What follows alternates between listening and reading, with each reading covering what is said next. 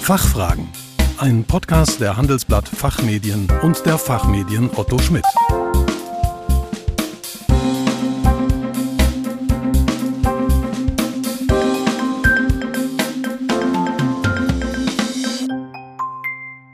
Herzlich willkommen zu den Fachfragen. Heute in unserer Reihe Governance Talks, unserem Expertentalk zu aktuellen Themen aus dem Bereich Corporate Governance.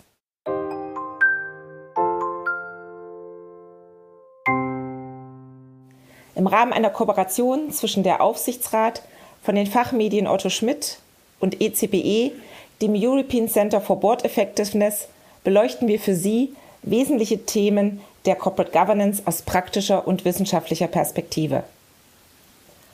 Heute widmen wir uns der Corporate Governance und Tätigkeit als Aufsichtsrat in einem ganz besonderen Unternehmensumfeld, den Startups. Startups haben für die Innovationskraft unseres Landes eine große Bedeutung die Bundesregierung will mit dem von Bundesminister Habeck jüngst vorgelegten Strategiepapier für Startups Gründer und Gründerinnen unterstützen. Es geht um Unternehmer und Unternehmerinnen, die in einem dynamischen Umfeld agieren, die mit flachen oder keinen Hierarchien auskommen und bei denen Unternehmergeist, schnelles unternehmerisches Handeln wesensimmanent sind. Startups und formale Governance-Regeln. Wie passt das zusammen? Was macht die Arbeit als Aufsichtsrat besonders? Ändert sich die Tätigkeit als Aufsichtsrat in den verschiedenen Phasen, die Start-ups durchlaufen, bis sie etwa am Ende vielleicht als Unicorn den Sprung an die Börse wagen? Was sind ideale Rahmenbedingungen für Start-ups? Diese Fragen möchte ich heute mit Ursula Radeke-Pietsch diskutieren. Ursula Radeke-Pietsch ist Global Head of Strategy Projects and Finance bei Siemens und zudem Mitglied in drei Aufsichtsräten von Startups. Sie ist seit 2015 stellvertretende Aufsichtsratsvorsitzende von HelloFresh und von Autodoc, einem 2008 gegründeten Online-Händler für Autoersatzteile in Europa, sowie Vorsitzende des Prüfungsausschusses von Momox, ein 2006 in Berlin gegründetes Recommerce-Unternehmen für den An- und Verkauf von gebrauchten Büchern und Medien. Liebe Ursula, wir kennen uns schon eine geraume Zeit, unter anderem in unserer gemeinschaftlichen ehrenamtlichen Tätigkeit bei der Financial Expert Association. Ich freue mich, dass du dir die Zeit heute nimmst und uns einen Einblick in die Governance-Welt der Startups geben möchtest. Herzlich willkommen. Vielen Dank. Mein Name ist Daniela Mattheus und ich bin die heutige Gastgeberin des Podcasts. Ich bin Co-Managing Partner und Gesellschafterin des European Center for Board Effectiveness und befasse mich seit vielen Jahren mit Fragen guter und nachhaltiger Unternehmensführung und Überwachung. Liebe Ursula, Du bist als Aufsichtsrätin mittlerweile in drei Startups beziehungsweise einem schon etwas größeren Unternehmen, also in Startups unterschiedlichen Branchen und Größen, in völlig unterschiedlichen Phasen. HelloFresh hat im letzten Jahr sogar den Sprung in den DAX 40 geschafft. Was, liebe Ursula, ist besonders an der Aufsichtsratstätigkeit in Startups im Vergleich etwa zu etablierten Unternehmen? Wie kann ich mir die Arbeit als Aufsichtsrat durch vorstellen? Liebe Daniela, ganz herzlichen Dank für die, die, nette Intro und die nette Vorstellung. Und sehr gerne teile ich heute mit den Zuhörern ein bisschen von den Erfahrungen, die ich über die letzten Jahre in meinen Aufsichtsratstätigkeiten sammeln konnte. Wie kann man sich die Arbeit in einem Aufsichtsrat eines Startups vorstellen? Ein Startup zeichnet sich dadurch aus, sagt auch schon der Name, er fängt erst an. Ein Startup ähm, benötigt in der Regel nicht wirklich sehr viel Aufsicht, sondern erst einmal Rat. Daraus setzen sich auch die zwei Worte beim Aufsichtsrat zusammen. Auf der einen Seite Aufsicht und auf der anderen Seite Rat. Und das ist auch genau das, was in den verschiedensten Phasen von Unternehmen, aber auch von Startups gefragt ist. Und je jünger das Unternehmen, das Startup, desto mehr Rat ist gefragt insbesondere bei Organisationsaufbau, Personalaufbau, Know-how, Aufbau, auch das ist notwendig, und dem Etablieren von notwendigen Prozessen. Das ist kennzeichnend für Startups. Denn bei den Prozessen oft ähm, sieht man die Priorisierung auf den Produkten, was ja auch sehr wichtig ist für das Unternehmen. Und die Prozesse fallen hinten runter. Und da ist es dann wichtig, dass ein sogenannter Aufsichtsrat unterstützt. Deswegen gibt es bei den Startups oft auch Diskussionen und Unterstützungen Häufig ist man sogar bei der mittel- und langfristigen Strategieausrichtung involviert. Insofern ist es auch wichtig, dass Aufsichtsräte für Start-ups notwendiges Fach-Know-how mitbringen können, um den richtigen Rat zu geben. Danke, Ursula. Du hast ja schon darauf hingewiesen, dass es offensichtlich unterschiedliche Phasen gibt eines Start-ups äh, von der Gründung. Wir werden am Ende nachher noch bis zur Börse sprechen. Ähm, wenn man startet als Start-up, wann benötigen denn diese Unternehmen einen Aufsichtsrat und wie werden denn diese dann gewöhnlich besetzt, wenn man eben hier besondere, ich sage jetzt mal, Qualifikationen auch mitbringen muss vielleicht? Ähm, diese unterschiedlichen Phasen vom Start-up, die fangen ähm, eigentlich ganz am Anfang an, dann, wenn das Unternehmen gegründet wird und ein bisschen wachsen möchte. Und in diesen Zeiten, wenn doch primär Rat gefragt ist, schauen sich auch viele Start-ups erstmal nach einem Beirat, auch hier das Wort Rat, einem Beirat um, der sie einfach tatsächlich unterstützt, hier beim Strate bei der Ausrüstung von Strategien, aber auch bei Kontaktaufbau, bei den richtigen Kontakte in die richtigen Wirtschaftsregionen oder die richtigen Unterstützer, Ratgeber und so weiter.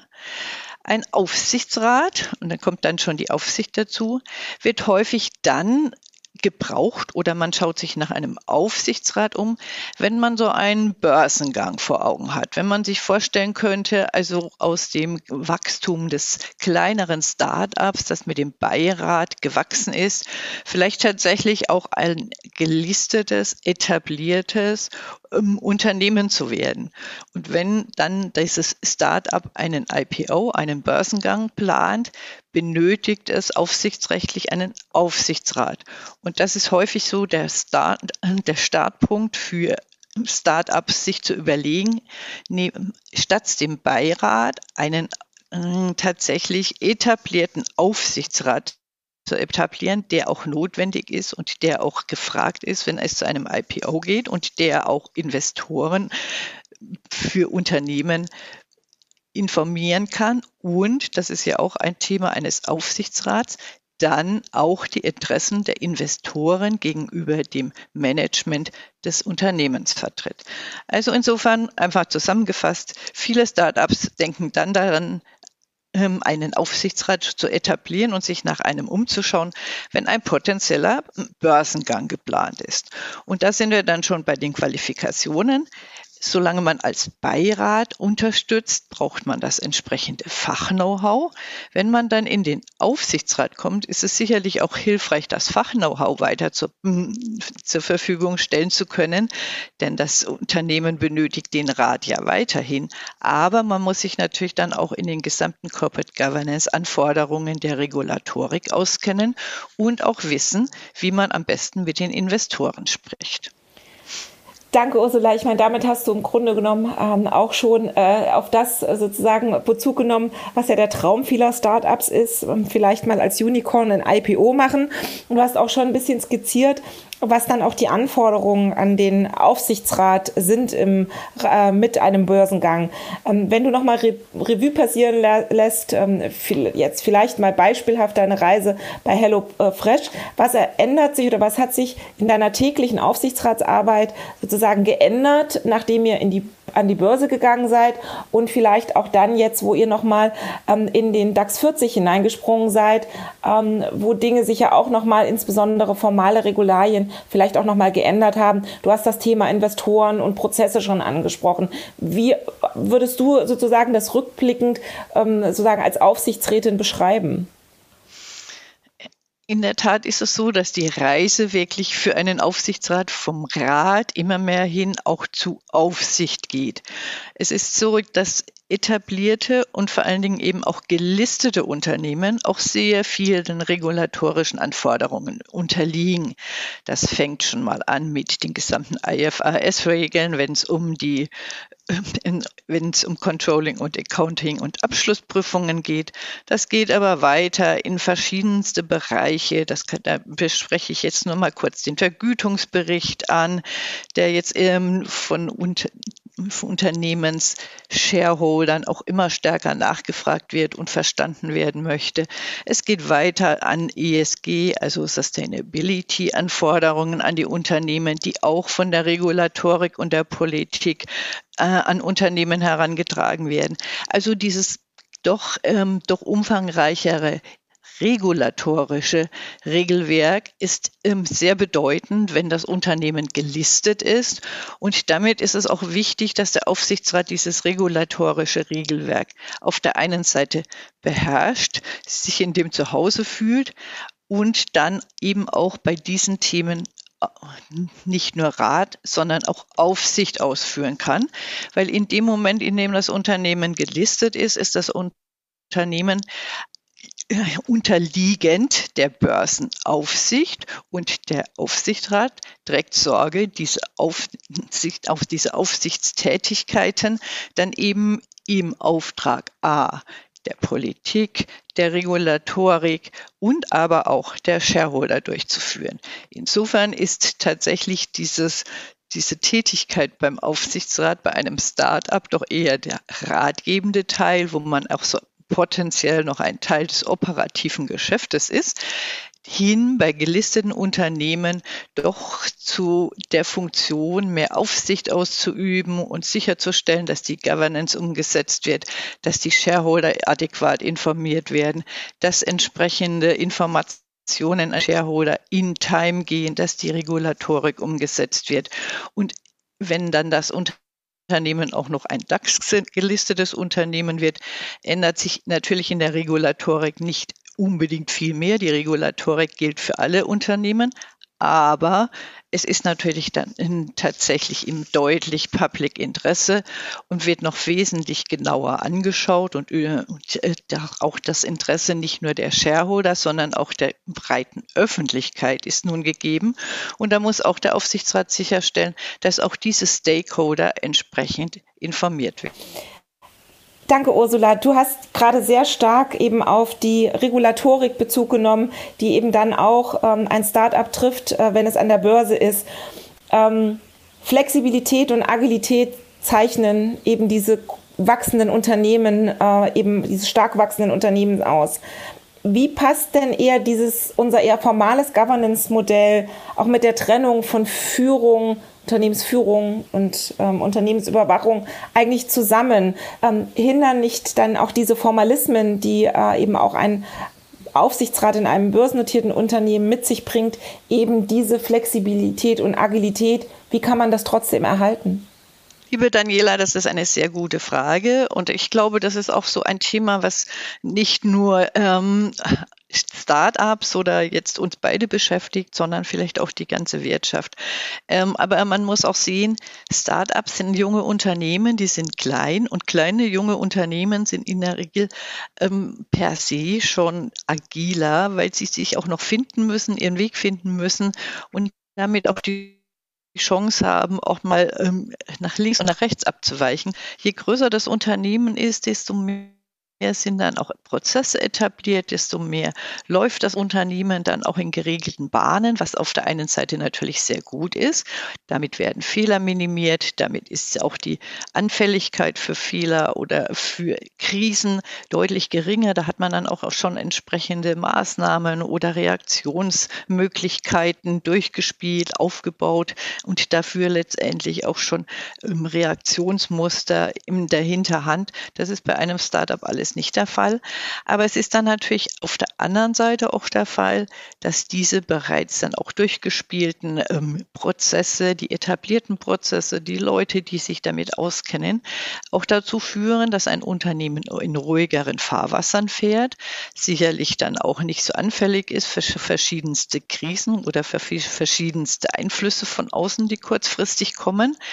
Ähm, für den Aufsichtsrat bedeutet es in der Regel, dass man sich bemühen muss, näher am Geschäft zu bleiben, wie das beim Startup ist, und auch weiterhin involviert ist in die verschiedensten Diskussionen, was Strategieausrüstung angeht und was auch andere Themen angeht, wie ähm, Vergütung, neue Geschäftsideen, neue M&A. Ähm, Pläne, Ideen und so weiter. Also man muss sich hier bemühen, am Ball zu bleiben. Das ist beim Startup automatisch so, weil man dann eher als der Ratgeber gefragt wird und als Aufsichtsrat des etablierten Unternehmens natürlich auch als eine gewisse Funktion der Aufsicht gesehen wird. Da sind wir schon bei einem Thema, was wir auch immer wieder diskutieren in unseren Kreisen. Was ist denn besser, das One-Tier-Aufsichtsratssystem oder das Two-Tier-Aufsichtsratssystem? Das One-Tier, was in vielen anderen europäischen Ländern etabliert ist, wo der Aufsichtsrat immer noch auch teilweise im operativen Geschäft mitmischt oder das Two-Tier, wo der Aufsichtsrat sich verstärkt auf Aufsicht konzentrieren müssen sollte. Die absolut richtige Lösung kennen wir noch nicht, sonst wäre sie sicherlich auch schon von anderer Stelle etabliert. Es hat wie alles im Leben Vor- und Nachteile. Aber um zu deiner Frage zurückzukommen, es ist tatsächlich so, dass man sich immer mehr als Aufsichtsrat auch bemühen muss, immer am Ball zu bleiben, wobei das am, beim Start-up zu Beginn ähm, schon von Haus aus ähm, der Fall ist, weil einfach der Rat dort auch deutlicher gefragt ist. Das hört sich nach einer sozusagen auch zeitintensiven Arbeit ähm, an, um ein Unternehmen so zu begleiten.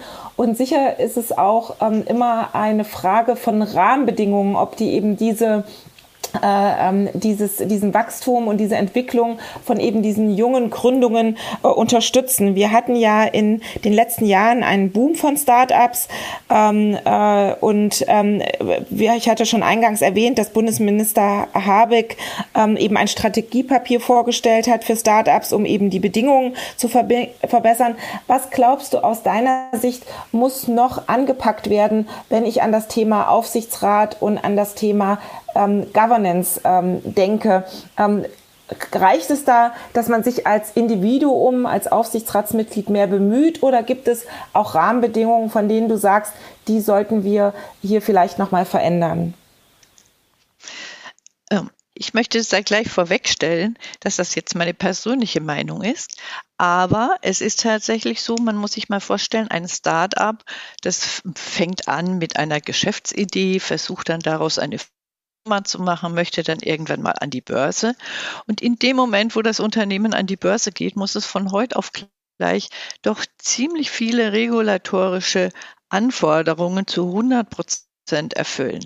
Es gibt hier also keinerlei Grace Period, wo man sagt, das Unternehmen hat so so lange Zeit, ähm, sich auch nochmal an die verschiedensten regulatorischen Anforderungen zu gewöhnen oder ähm, man gibt ihm Zeit, ähm, das da unter Umständen vielleicht nicht alles hundertprozentig läuft. Und ich glaube, es wäre schon auch eine Möglichkeit, darüber nachzudenken, dass man sagt, wie das auch in manchen anderen Ländern möglich ist, dass man Unternehmen, die tatsächlich an die Börse gehen, ähm, erstmal eine Möglichkeit gibt, vielleicht so zwei, drei Jahre, ähm, die Chance, hier diese gesamten regulatorischen Themen aufzubauen einfach. Wäre so eine Idee, könnte ich mir gut vorstellen, ähm, würde es sicherlich auch für die Startups leichter machen und würde vielleicht unter Umständen auch die Kultur für ein Listing in Deutschland mal wieder ein bisschen erhöhen. In Deutschland ist es für Startups in der Regel sowieso nicht so einfach wie in zum Beispiel USA, weil einfach nicht genügend Wachstumskapital zur Verfügung steht. Der ähm, Wachstumskapital wird für Forschung und Entwicklung bei den Startups benötigt. Das ist oft häufig auch ein Grund für einen Börsengang, um eben Wachstumskapital von Shareholdern einzusammeln. Und da ist die Erfahrung, dass tatsächlich in der, in anderen Ländern mehr Wachstumskapital zur Verfügung gestellt wird. Speziell in USA sind die Investoren deutlich bereiter, auch in Startups zu investieren. Man kann höhere Multiples erzielen. Also insofern tun sich dort Startups leichter an die Börse zu gehen und sie haben auch für die regulatorischen Anforderungen die Möglichkeit einer Grace Period, bis hier letztendlich alles 100 Prozent gemäß regulatorischen Anforderungen erfüllt werden muss.